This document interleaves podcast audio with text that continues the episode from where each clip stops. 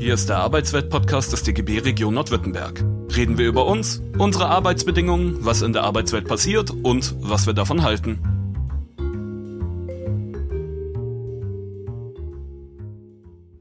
Wir schauen uns also an, Nietzsche war ein Vordenker des Faschismus. Dazu vielleicht ein kurzes Vorwort, insofern, dass das Bekenntnis zu höheren Werten, das äh, auch mit ihnen immer bewerkstelligte Verehren und auch Verurteilen von sich und anderen, also der allgemeine Wahn von Leuten, die sich moralisch im Recht wissen und denen man nichts recht machen kann, die Ausdeutung dieses Wahns zu einer ganzen Weltanschauung, in der Gut und Böse ihren fiktiven Kampf führen, ja, kurzum Moral und Religion, die waren Nietzsche ziemlich zuwider. Die Verlogenheit von Moralisten und Christen, die hat er so gehasst, dass er sich zu einer Polemik entschlossen hat, die streckenweise ebenso lehrreich wie unterhaltsam ist. Und da wollen wir uns im Folgenden mal einige Stellen genauer angucken, weil die Behauptung wäre, Nietzsche ist einer der Philosophen, über den jeder Bescheid weiß, ohne jemals eines seiner Werke gelesen haben. Also, was ist jetzt eigentlich Nietzsches Analyse der Techniken des moralischen Selbstbetrugs?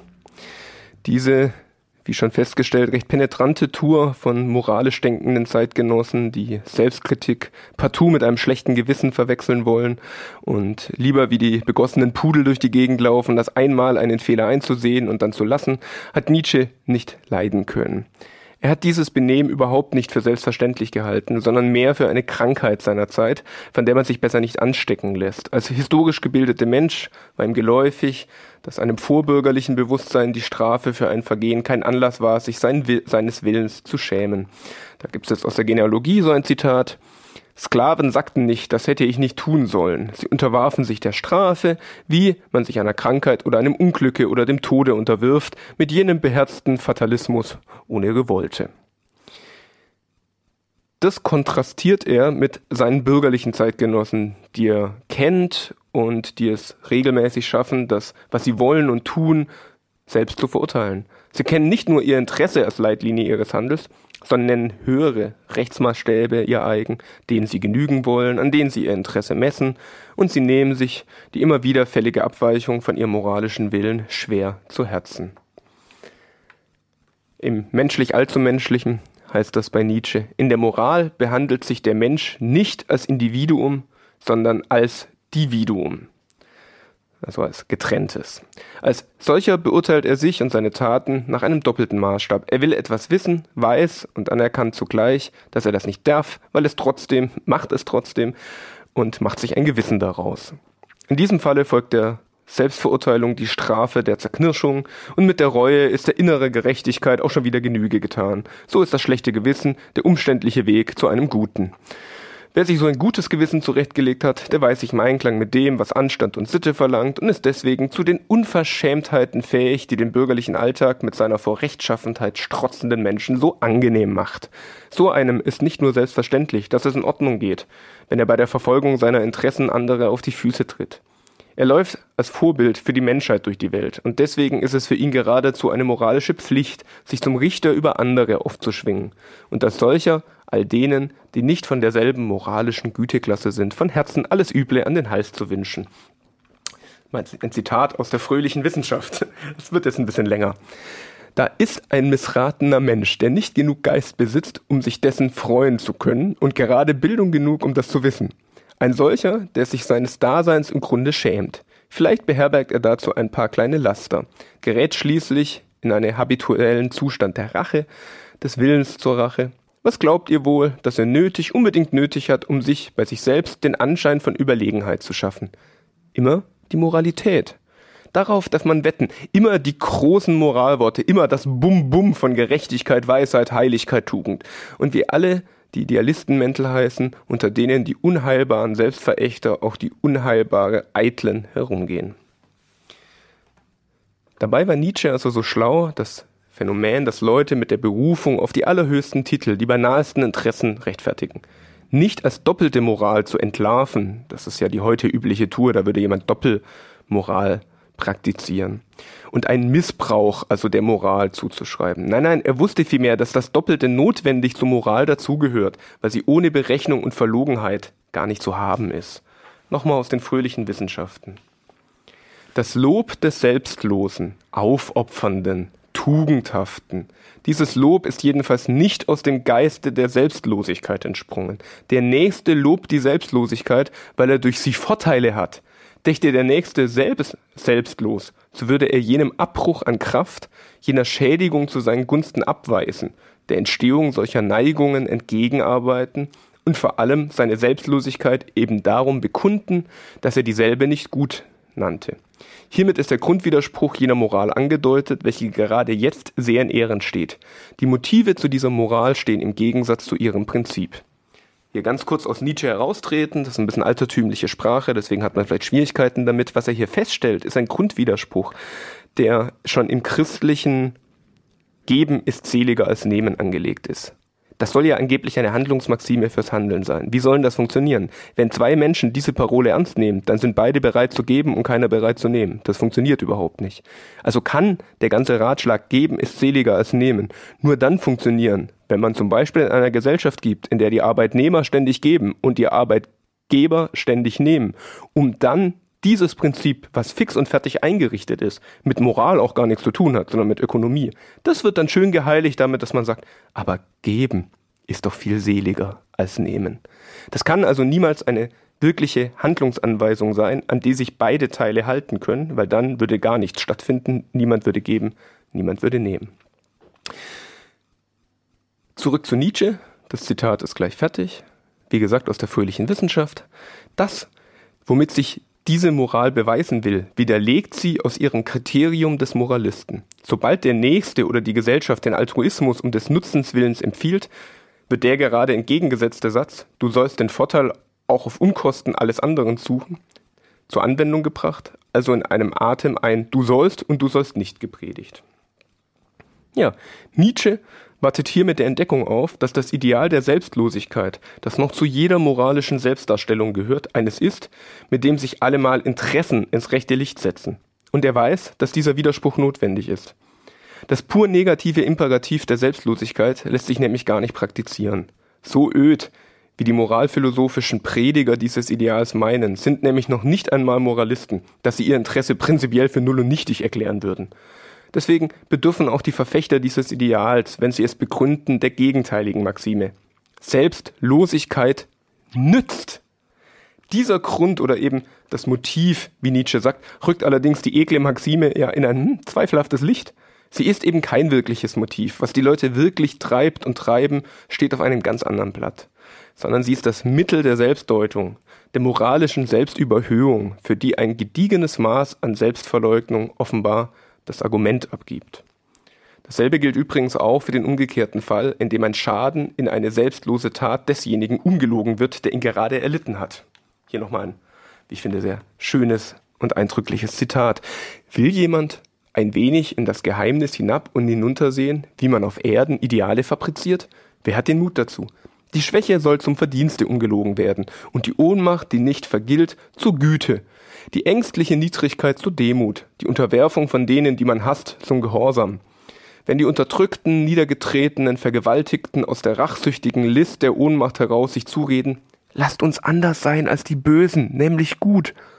Und gut ist jeder, der nicht vergewaltigt, der niemand verletzt, der nicht angreift, der nicht vergilt, der die Rache Gott übergibt, der sich, wie wir, im Verborgenen hält, der allem Bösen aus dem Wege geht und wenig überhaupt vom Leben verlangt, gleich uns, den geduldigen, demütigen Gerechten. So heißt das, kalt und ohne Voreingenommenheit angehört. Eigentlich nichts weiter als wir Schwachen sind nun einmal schwach. Es ist gut, wenn wir nichts tun, wozu wir nicht stark genug sind. Aber dieser herbe Tatbestand, diese Klugheit niedrigsten Ranges, welche selbst Insekten haben, hat sich dank jener Falschmünzerei und Selbstverlogenheit der Ohnmacht in den Prunk der entsagenden, stillen, abwartenden Tugend gekleidet. Gleich, als ob die Schwäche des Schwachen selbst, das heißt doch sein Wesen, sein Wirken, seine ganz einzige, unvermeidliche, unablösbare Wirklichkeit. Eine freiwillige Leistung, etwas Gewolltes, Gewähltes, eine Tat, ein Verdienst sei. Ja, diese Tour, sich in der Einbildung zum selbstbewussten Subjekt einer Lage zu stilisieren, deren Subjekt man offenkundig aber gar nicht ist, hat Nietzsche insbesondere zu einer Kritik von Religion und Christentum beflügelt. Die Kombination aus freiwilliger Selbsterniedrigung und Selbstgerechtigkeit, die Christenmenschen an den Tag legen, war ihm einfach zu viel. Er hat sich deshalb auch nicht lange mit der lahmen Bestreitung der Existenz Gottes aufgehalten, die doch bloß an Zweifeln herumlaboriert, welche die Christen ja alle selbst hegen, sondern sich gleich den Inhalt der gläubigen Vorstellung zur Brust genommen. Was Christen mit ihrem Verstand anstellen, hielt er für so ziemlich die niederste Art, seinen Geist zu betätigen. Und sein Vergleich mit dem Willen, sich durch Drogen zu betäuben, liegt ja nicht ganz fern. Christen beherrschen den Kniff, in ihrem Verhältnis zur Welt, deren Unbill als ein eigenes, für sie erfundenen Prüfstein zurechtzulügen. So verwandelt sie sich das wirkliche Übel in ein erfundenes Gut. Also die Dialektik nochmal äh, kurz dargestellt. Wenn alle Herausforderungen, wie es dann heißt, also alle Schäden, die man in dieser Gesellschaft erfährt, ein Prüfstein sind, an dem man sich zu bewähren hat, dann dreht der Glaube das ganze Verhältnis um. Alles, was wir an Schimpf und Schande angetan wird, ist dann eigentlich etwas Gutes, denn es ist der Prüfstein, an dem ich mich bewähren kann und so beweise, dass ich ein moralisches Individuum bin. Das Ganze nochmal in den Worten von Nietzsche, menschlich allzu menschliches, Seite 108. Wenn uns ein Übel trifft, so kann man entweder so über dasselbe hinwegkommen, dass man seine Ursache hebt oder so, dass man die Wirkung, welche es auf unsere Empfindung macht, verändert. Also durch ein Umdeuten des Übels in ein Gut, dessen Nutzen vielleicht erst später ersichtlich sein wird. Religion und Kunst, auch die metaphysische Philosophie, bemühen sich, auf die Änderungen der Empfindung zu wirken. Teils durch Änderung unseres Urteils, teils durch Erweckung einer Lust am Schmerz, ja. Je mehr jemand dazu neigt, umzudeuten und zurechtzulegen, umso weniger wird er die Ursachen des Übels ins Auge fassen und beseitigen. Die Augen Blickliche Milderung und Narkotisierung, wie zum Beispiel bei Zahnschmerz gebräuchlich ist, genügt ihm auch in ernsteren Leiden. Je mehr die Herrschaft der Religionen und aller Kunst der Narkose abnimmt, umso strenger fassen die Menschen die wirkliche Beseitigung des Übels ins Auge. Nun steht er da, der Christ, vor seinem Prüfstein und darf sich, ob seiner Verfehlungen, auf die Brust schlagen nochmals menschlich allzu menschliches, ein paar Seiten weiter. Es ist ein Kunstgriff des Christentums, die völlige Unwürdigkeit, Sündhaftigkeit und Verächtlichkeit des Menschen überhaupt so laut zu lehren, dass die Verachtung des Mitmenschen dabei nicht mehr möglich ist. Er mag sündigen, wie er wolle, er unterscheidet sich doch nicht wesentlich von mir. Ich bin es, der in jedem Grade unwürdig und verächtlich ist, so sagt sich der Christ. Aber auch dieses Gefühle, hat seinen spitzigen Stachel verloren, weil der Christ nicht an seine individuelle Verächtlichkeit glaubt. Er ist böse als Mensch überhaupt. Ja, beruhigt sich ein wenig bei dem Satze, wir alle sind eine Art. Das also ist der Übergang von der Selbsterniedrigung zur Selbstgerechtigkeit des Christen. Und das war Nietzsche ziemlich geläufig. Er liegt im Bekenntnis zur eigenen Sündhaftigkeit, mit dem man sich Christen auf den richtigen Pfad wissen und sich über den Rest der Menschheit erheben. Was für eine jämmerliche Figur er dabei abgibt, kann man wieder bei Nietzsche nachlesen. Der Widerspruch vom Maßstab eines antimaterialistischen Jenseits für ein Zurechtkommen mit dem unheiligen Diesseits gebiert den Alltagschristen, dessen Heuchelei Nietzsche als eine sehr folgerichtige, schon fast als seiner Kritik unwürdige Dummheit ansah. Ja, um was menschlich allzu menschliches, wenn das Christentum mit seinen Sätzen von rächenden Gotte, der allgemeinen Sündhaftigkeit, der Gnadewahl und der Gefahr einer ewigen Verdammnis recht hätten, so wäre es ein Zeichen von Schwachsinn und Charakterlosigkeit, nicht Priester, Apostel oder Einsiedler zu werden und mit Furcht und Zittern einzig am eigenen Heile zu arbeiten. Es wäre unsinnig, den ewigen Vorteil gegen die zeitliche Bequemlichkeit so aus dem Auge zu lassen. Vorausgesetzt, dass überhaupt geglaubt wird. So ist der Alltagschrist eine erbärmliche Figur, ein Mensch, der wirklich nicht bis drei zählen kann und der übrigens gerade wegen seiner geistigen Unzurechnungsfähigkeit es nicht verdiene, so hart bestraft zu werden, wie das Christentum ihm verheißt. Ja, und weil er diese Techniken der moralischen Selbsterniedrigung und gläubigen Selbstgerechtigkeit nicht leiden konnte, kritisierte Nietzsche auch die professionellen Lobhudel dieser Touren. An seinem philosophierenden Kollegen entdeckte er das banale Bedürfnis, die allseits praktizierte Demutshaltung durch die gelehrten Phrasen zu rechtfertigen. Jetzt mal aus Jenseits von Gut und Böse. Was die Philosophen Begründung der Moral nannten und von sich forderten, war, im rechten Licht gesehen, nur eine gelehrte Form des guten Glaubens an die herrschende Moral, ein neues Mittel ihres Ausdrucks, also der Tatbestand selbst innerhalb einer bestimmten Moralität, ja sogar im letzten Grunde eine Art Leugnung, dass diese Moral als Problem gefasst werden dürfe. Und jedenfalls das Gegenstück einer Prüfung, Zerlegung, Anzweiflung, Vivisektion eben dieses Glaubens. Ja, eine eigenartige Wissenschaft, die die Moral zum Gegenstand hat und sich die Analyse ihres Gegenstands versagt, bloß weil sie auf die Moral nichts kommen lassen will. Dass sie sich dabei mordsmäßig ins Zeug legen und der Moral enorme Bedeutung zu verleihen suchen, fand Nietzsche eher lächerlich. Aus der fröhlichen Wissenschaft, allererste Seite. Alle Ethiken waren seither bis zu dem Grade töricht und wieder natürlich, dass an jeder von ihnen die Menschheit zugrunde gegangen sein würde, falls sie sich der Menschheit bemächtigt hätte. Schön langsam, freilich, wäre die Frage fällig gewesen, was vernünftige Wesen zu solchen Meisterleistungen der Unvernunft bringt. Wieso Moralisten stets doppelt urteilen, ihre Interessen nur unter dem Vorbehalt höherer Maßstäbe gelten lassen wollen und diese wiederum sehr selbstbewusst ihren eigenen Interessen gemäß zur Anwendung bringen. Die Auflösung dieser Frage hätte an dem Widerspruch weiterzudenken, den Nietzsche den moralisierenden Menschenkindern um die Ohren gehauen hat. Er hielt es ja für erniedrigend und für eine Schande, dass sie für das eigene Dürfen argumentieren. Dieser Widerspruch ist in der Tat alles andere als selbstverständlich und auch nicht in der Menschennatur angelegt. Er entspringt einer Welt, in der eine rechtssetzende Gewalt die Verfolgung von Privatinteressen konzessioniert, in der im staatlich gesetzten Recht die Bedingungen formuliert sind, die jedes Privatsubjekt anerkennen muss, weil es sein Interesse betätigen und in der deswegen die Frage des Dürfens in allen Überlegungen präsent ist und die Leitlinie vorgibt, nach der sich Interessen begründen. Wer solche Verhältnisse gar als seine Heimat begreift, der legt sich mit dem Willen, mit ihnen zurechtzukommen, auch den entsprechenden Verstand zu. Er argumentiert im Geiste der Rechtfertigung und handhabt selbstbewusst die Maßstäbe des Dürfens, als wären sie auf seinem eigenen Mist gewachsen. Wirkliches Recht und eingebildetes Recht gehen bei ihm nun endgültig durcheinander, was aber nicht weiter von Bedeutung ist, weil er nach wie vor praktisch gezwungen ist, sich an Ersteres zu halten und seine moralischen Überlegungen nur die dazugesetzte Selbsttäuschung mit Inhalt füllen, die Abhängigkeiten, denen er genügen muss, würden auf seine Einsicht beruhen, ja ja, und er würde ihnen nur seiner Freiheit nachgehen.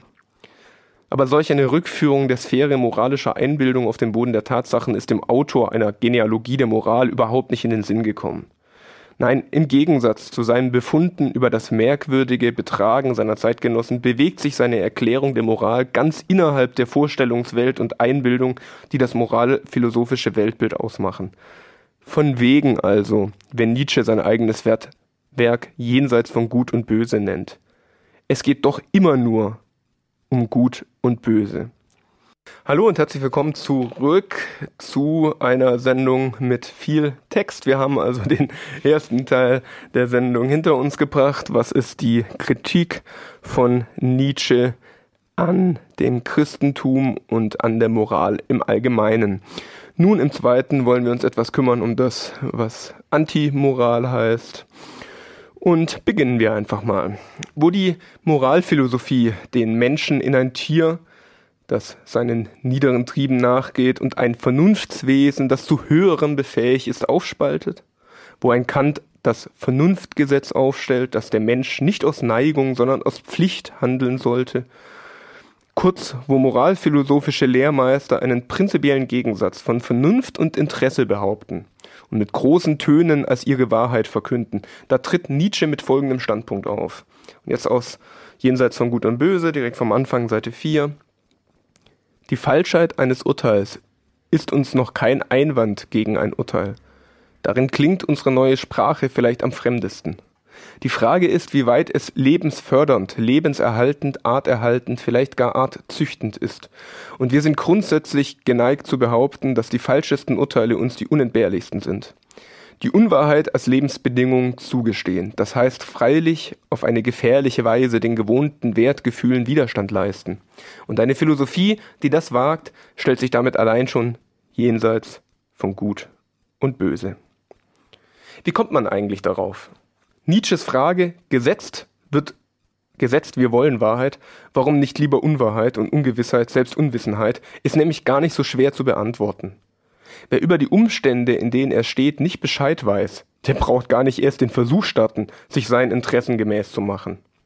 Wem Ungewissheit lieber ist, der kann sein Tun mit frommen München begleiten und sich darüber wundern, warum sie immer nicht in Erfüllung gehen. Ja, und wer von falschen Vorstellungen ausgeht, darf nachher seinen Schaden bilanzieren.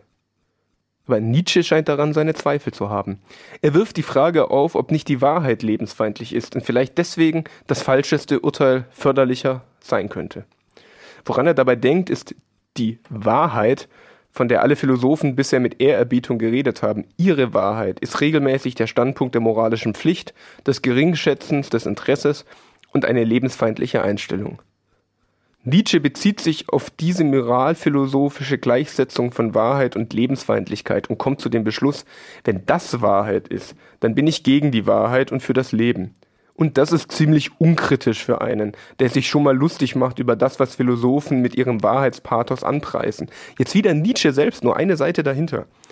Was dazu reizt, auf alle Philosophen halb misstrauisch, halb spöttisch zu blicken, ist nicht, dass man hin und wieder dahinter kommt, wie unschuldig sie sind, wie oft und wie leicht sie sich vergreifen, kurz ihre Kinderei und Kindlichkeit, sondern dass es bei ihnen nicht redlich genug zugeht während sie allesamt einen großen und tugendhaften Lärm machen, sobald das Problem der Wahrhaftigkeit auch nur von ferne angerührt wird.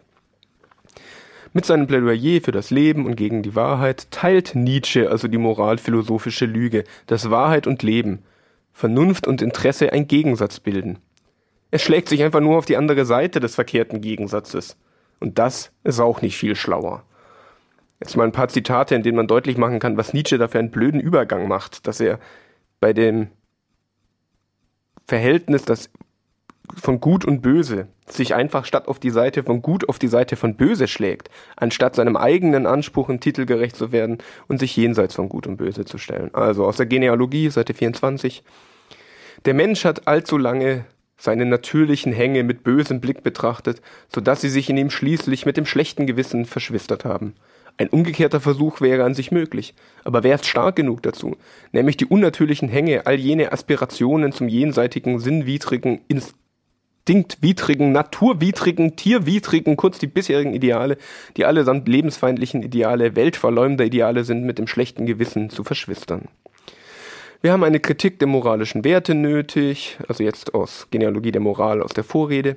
Wir haben eine Kritik der moralischen Werte nötig, der wen dieser Werte ist, erst einmal in Frage zu stellen. Man nahm den wen dieser Werte als gegeben, als tatsächlich, als jenseits aller Infragestellung. Man hat bisher auch nicht im entferntesten daran gezweifelt und geschwankt, den Guten für höherwertig als den Bösen anzusetzen. Höherwertig im Sinne der Förderung, Nützlichkeit, Gedeihlichkeit in Hinsicht auf den Menschen überhaupt. Wie? Wenn das Umgekehrte die Wahrheit wäre? Wie, wenn im Guten auch ein Rückgangssymptom läge, ins gleich eine Gefahr, eine Verführung, ein Gift, so dass gerade die Moral daran schuld wäre, wenn eine an sich mögliche höchstmächtige und Pracht des Typus Menschen niemals erreicht würde. Das soll also das Gegenstück zum Antimaterialismus der Moralphilosophie sein. Mit seiner Umwertung aller Werte bleibt Nietzsche mittendrin im moralischen Menschenbild. Er votiert halt für das Tierische, das Böse im Menschen und damit für jene erfundene Eigenschaft, die Moralphilosophen dem guten Menschen anhängen, um daraus die Notwendigkeit ihrer sittlichen Imperative abzuleiten.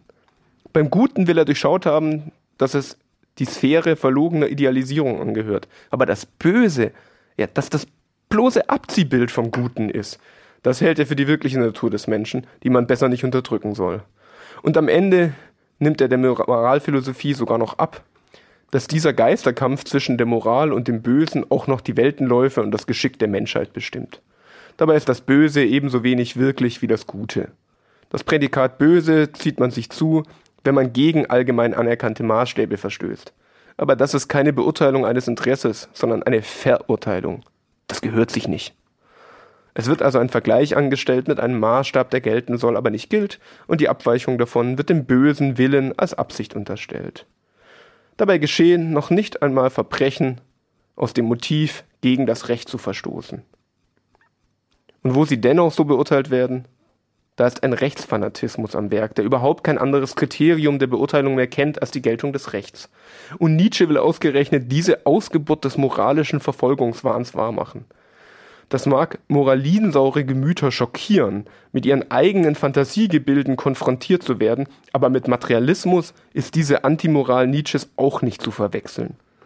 Die Figuren, die er sich ausmalt und zu seinem Ideal kürt, sind sehr absichtsvoll den gängigen moralischen Vorstellungen darüber nachgezeichnet, was kategorisch verboten gehört. Ihr Tun zeugt nicht gerade davon, dass der Irrationalismus des Bösen die Kritik an den Interessensfeindlichkeit der Moral ist, Mehr als die Spießervorstellung vom einmal so richtig die Sau rauslassen fällt Nietzsche auch nicht als Alternative zur Moral ein. Das ist nochmal so ein Zitat, dann können wir das Kapitel aber, glaube ich, auch mal zumachen. Sie treten in die Unschuld des Raubtiergewissens zurück als frohlockende Ungeheuer, welche vielleicht von einem scheußlichen Abfolge von Mord, Niederbrennung, Schändigung, Folterung mit einem Übermute und seelischen Gleichgewichte davongehen, wie als nur ein Studentenstreich vollbracht sei, überzeugt davon, dass die Dichter für lange nun wieder etwas zu singen und zu rühmen haben.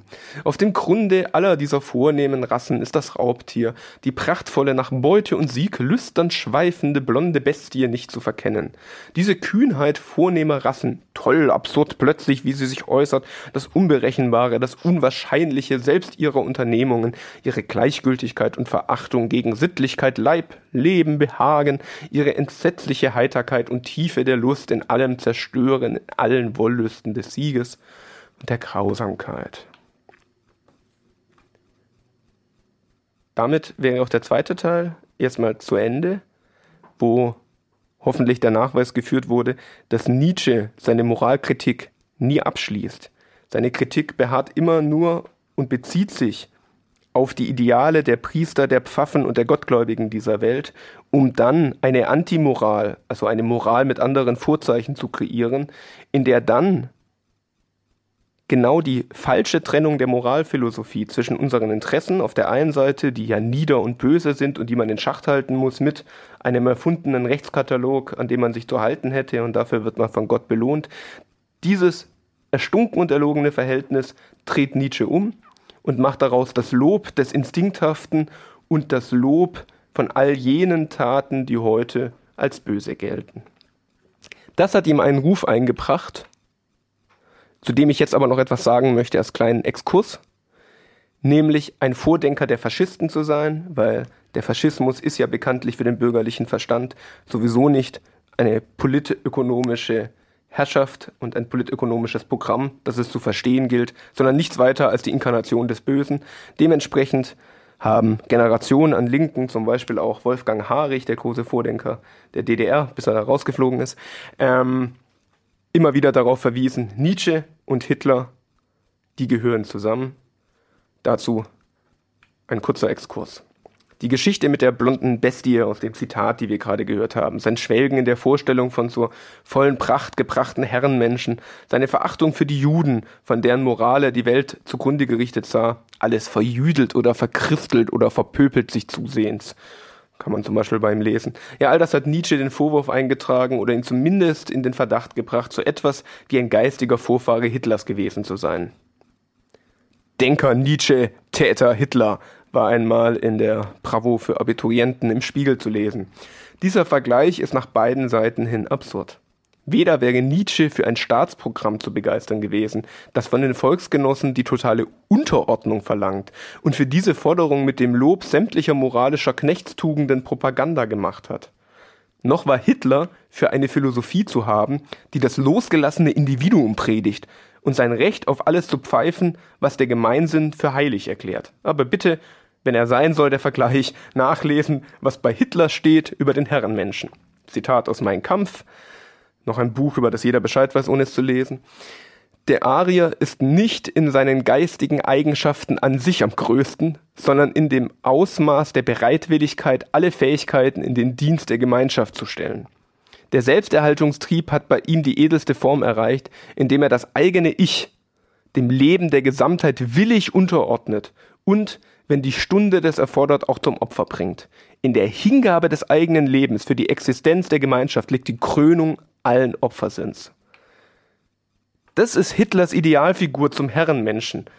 Das ist der totale Untertan, der bis zum Einsatz seines Lebens im Dienste am Staat aufgeht, dem dafür nichts versprochen werden muss, weil er die Rücksichtslosigkeit gegen sich selbst als seinen Lebenssinn auffasst. Ein nützlicher Vollidiot, der sich wahrscheinlich auch noch darüber freut, wenn ihm sein Führer das Lob ausspricht, dass man mit ihm wirklich alles anstellen kann und ihm dafür gern den Mangel an geistiger Größe verzeiht. Dass Hitler mit seinem Heldengemälde sich auch nur im mindesten in einen Gegensatz begibt zu dem jedermann geläufigen moralischen Idealen, kann man ihm wirklich nicht vorwerfen. Die Tugend der Selbstlosigkeit, der Wert der Gemeinschaft, von dem man nichts hat, und die Einsicht in den Zusammenhang von edlen Charakter und der Bereitschaft zum Opfer, ja, die kommen ausgiebig zum Zug. Auch dass er in seinen Taten nicht gehalten hat, was er mit den Kundgabe seiner moralischen Absichten versprochen hat, Ist nicht wahrscheinlich. Bei den Versprechungen. Also von wegen Unmoral des Dritten Reichs und seines Führers. Eher schon lässt sich an Dokumenten aus dieser Zeit studieren, was sich mit moralischen Idealen alles begründen lässt. Wenn Hitler dennoch ausgerechnet in den Verdacht gerät, die moralischen Werte verraten zu haben, so kann man daraus getrost die Lehre ziehen, dass ein moralisches Recht ziemlich genau ebenso weit reicht wie der Erfolg der Sache, den dieses Recht überhöht. Und den vergeigt zu haben, ist die einzige für Nationalisten allerdings unverzeihliche moralische Fehlleistung Hitlers. Doch was hat das alles mit Nietzsche zu tun? Erstens nichts. Zweitens kann man den Totschlägerargument wie Hitler entnehmen, zu welcher Radikalität brave Moralisten fähig sind, wenn jemand ihre Moral anpinkelt. Drittens ist es eine ganz andere Sache zu erklären, was Nietzsche zu seinen rassistischen Ausfällen bewogen hat. Wie jeder, der sich mit seinen Ansprüchen an den Rest der Menschheit enorm im Recht weiß, recht groß geschrieben, und deswegen davon ausgeht, dass sich jeder Mann nach diesen Ansprüchen richten muss, verfertigt auch Nietzsche aus diesem Recht seiner Lehre von der Menschennatur. Wo die als Argument auftritt, ist allemal definiert durch die Ansprüche, die einer hat und in sie hineinlegt. Und stehen mit dem auf diese Weise deduzierten Eigenschaften des Menschen erst einmal seine Fähigkeiten fest, diesen Ansprüchen auch nachzukommen, so ist die sich anschließende Sortierung der Menschheit nach diesem Kriterium in mehr menschliche Art genossen und in solche, die eher unter das Verdikt unmenschlich und menschenunwürdig fallen, ja nur konsequent. Und die Empfehlung eines entsprechenden Umgangs mit ihnen geradezu unausweichlich. Die Rechtfertigung davon ist schließlich der ganze Inhalt des Argumentierens mit der Natur des Menschen. Es ist schon armselig, den Rassismus nicht an dieser seine Argumentationsweise festzumachen, sondern ihn am Gebrauch von Vokabeln wie Rasse, Jude und so weiter entlarven zu wollen. Gerade so, als wären die Rassen selbst und nicht der rechtfertigende Umgang mit ihnen Produkt des Rassismus. Und ihn dann prompt nicht mehr wiederentdecken zu können, wenn ein Moralphilosoph oder ein Bundespräsident von heute die Menschennatur bemüht. So ist also nicht weiter verwunderlich, dass auch bei Nietzsche das eigentlich Rassistische überhaupt nicht in Verruf geraten ist. Der kompromisslose Kritiker der Charakterlosigkeit von Christen und Moralisten argumentiert immerhin sehr unbefangen mit dem Menschenbild biederer Moralphilosophen. Die sehen des Menschen Natur bestimmt durch einen Konflikt zwischen dem hehren moralischen Sollen und den leidigen Neidungen, die diese Sollen immer in die Quere kommen. So auch Nietzsche, der eben diesen Konflikt mit umgekehrten Vorzeichen versieht. Und damit hätten wir auch diesen kleinen Exkurs. Das heißt, wir schließen jetzt. Wie viel habe ich? Zwei Minuten oder na, jetzt so? Ach, ich glaube, fünf Minuten fünf hast du. Minuten. Fünf Minuten hast du auf jeden Fall. ja, wir können da gerne auch gemeinsam drüber reden. Also da reichen ja auch fünf Minuten nicht in diesem riesigen Paket, was du da jetzt alles aufgeschnürt hast. Ähm, ich bin auch kein Nietzschologe oder sowas, Nietzsche-Kenner, aber ähm, mir hat mir ist Nietzsche schon immer so begegnet, auch als als das, was er sein also das, was er ist, nämlich ein, ein, Philosoph und er setzt sich als Kind seiner Zeit auch mit den, mit den Strömungen seiner Zeit auseinander. Ne? Und das wird heute, glaube ich, immer ganz gern äh, vergessen. Sehr spannend ist übrigens, dass es in der DDR ja mehrmals Nietzsche-Auseinandersetzungen gab. Du hast Harich erwähnt. Äh, da gab es eine Pro- und Contra-Nietzsche-Fraktion. Die längste Zeit war er mh, mm, eigentlich äh, verfemt. Und in den 80er Jahren hat man dann festgestellt, na ja, der hat ja, also er gehört zum Erbe, zum deutschen Erbe. Er hat, er ist aufgewachsen im Gebiet der DDR. Er hat dort studiert. Er ist gestorben. Er hat lange in Naumburg gelebt, an der Saale, war ein Schulpforter auf der Schule. Der beste Grund, einen Philosophen zu rehabilitieren. Ja, man kann ihn benutzen als Rechtfertigung für die eigene Großartigkeit der Kulturnation. Und da, dieses Benutzen ist ja auch ein Element, wobei Nietzsche ganz deutlich, du hast es ja auch erwähnt, mit äh, als Faschisten Vorreiter oder wie auch immer. Nee, also ich denke, Nietzsche wäre, wenn aus meiner Sicht eher ein Vorreiter für die Leute, die heute diese Neoliberalismus predigen, die Individualität, dass, äh, dass das Individuum alle Rechte hat. Äh, machen wir mal ein ganz aktuelles Beispiel. Ähm, die Ministerpräsidentenrunde setzt sich da jede Woche oder öfters zusammen, um irgendwelche Verordnungen zu basteln. Und diejenigen, die gekippt werden, die werden ja nicht gekippt, weil die Gerichte sagen, ähm, äh, ihr verstoßt gegen das Grundgesetz oder sowas, sondern die werden gekippt, weil sie sagen, ähm, nee, das ist zu pauschal, da hat also eine Einzel, äh, du, du setzt dich nur durch, wenn du als Einzelperson kommst und sagst, Entschuldigung, also ich wohne in Regensburg und nicht in München, das war ein realer Fall, äh, wieso habe ich Ausgangssperre, wenn, mhm. äh, ne? also äh, diese, diese Realität, die hat Nietzsche eigentlich im besten Sinne vorgedacht, dass er gesagt hat, jeder Mensch äh, muss doch für sich selber, also sich selber als Maß der Dinge mal wahrnehmen. Naja, super, da sind wir heute gelandet. Ne? Ich glaube, was, äh, wo ich auf jeden Fall mitgehen würde, ist ähnlich, wie ich es versucht habe, ähm, hier am Gut- und Böse-Verhältnis aufzuziehen, dass Nietzsche das Gute kritisiert und dann in die Blödheit verfällt, das Böse zu affirmieren, anstatt zu sagen, was ist denn das für ein merkwürdiges Gegensatzpaar? Was, was wird hier für ein komischer Gegensatz aufgemacht zwischen unserem Interesse, das soll per se schlecht sein, egal mit welchem Inhalt es gefüllt ist, äh, Sexualität, Essen oder sonst was, was, was soll jetzt daran schlecht sein? Das wird in ein Verhältnis gesetzt auf der anderen Seite zu dem, was dann gut sein soll. Das soll Pflichten sein. Dinge, die mir aufgemacht werden als Notwendigkeiten von anderen. Also Herrschaft, also Unterwerfung. Das soll jetzt das Gute sein. Traumhaft. Und genau das Gleiche passiert Nietzsche beim Verhältnis von Gemeinschaft und Individuum, während, er, während er die Lüge des Nationalismus insofern sehr gut durchschaut, nämlich wie mit dem angeblichen Gemeinwohl oder in dieser Gesellschaft vielleicht auch wirklich eingerichteten Gemeinwohl die Leute ständig hart rangenommen werden. Als Arbeitnehmer kennt man das hinten und vorne. Ähm, der Mindestlohn kann nicht hochgesetzt werden, weil das können wir uns nicht leisten. Ja, das ist aber ein schönes Wir, wenn dieses Wir sich nur etwas leisten kann, wenn es Leute gibt, die weniger als 12 Euro verdienen. Diese Lüge durchschaut Nietzsche.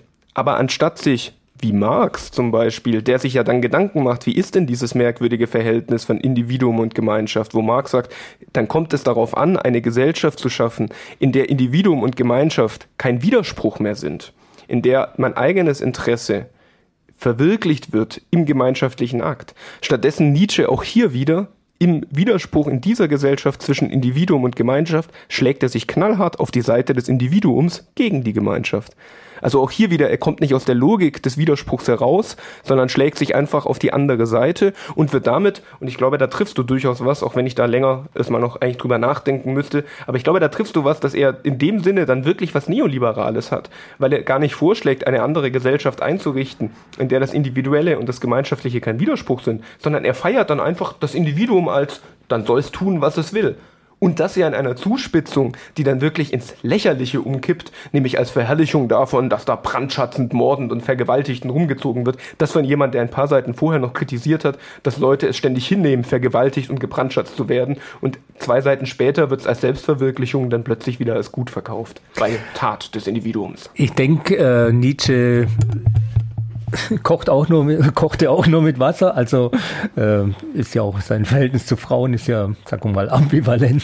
Das hat er ja nicht so richtig gebacken gekriegt und hat ja trotzdem darüber geschrieben. Übrigens auch ganz spannend, dieses äh, bekannteste Zitat, äh, wenn du zum Weibe gehst, vergiss die, die Peitsche nicht aus Zarathustra. Das sagt ja eine Frau, so eine Baba Yaga, so eine äh, Hexe quasi zu ihm. Also er ist sehr wohl in der Lage, ähm, diesen Widerspruch in sich aus äh, auszudrücken. Nur bei den, äh, bei denen, die es heute zitieren, die wissen den Rest drumherum nicht, schon gar nicht das Buch. Ähm, ja, und ich denke, er ist ein Kind seiner Zeit, weil er einfach äh, protestantisch, äh, ähm, äh, wie sagt man, sozialisiert worden ist und dem, also ganz plump, dem stelle ich mal jetzt einen Karl Marx gegenüber, der halt halt fünf Grad sein lassen und auch die Haushälterin schwängert oder wie auch immer. äh, insofern ist, äh, ist Nietzsche sogar ein fürchterlicher Moralist. Ich glaube, er, er arbeitet sich an sich selber ab. Also das ist nur so eine Vermutung von mir. Aber dieses, äh, das, das Individuum trägt die ewige Schuld. Und Nietzsche sagt halt, er trägt aber auch das ewige äh, Leben. Gute oder Leben ja in sich. Ja, also das glaube ich ist schon sehr protestantisch intendiert. Habe ich keinen Widerspruch dazu. Es, es bleibt dabei, wie ich das versucht habe äh, zu fassen, mit es wäre schön, würde er sich wirklich jenseits von Gut und Böse bewegen, aber am Ende negiert er es einfach nur. Das war der Arbeitswelt-Podcast des DGB Region Nordwürttemberg. Mehr Infos, Videos und alle Folgen findet ihr auf unserem YouTube-Kanal. Folgt uns auch auf Instagram, Twitter und Facebook.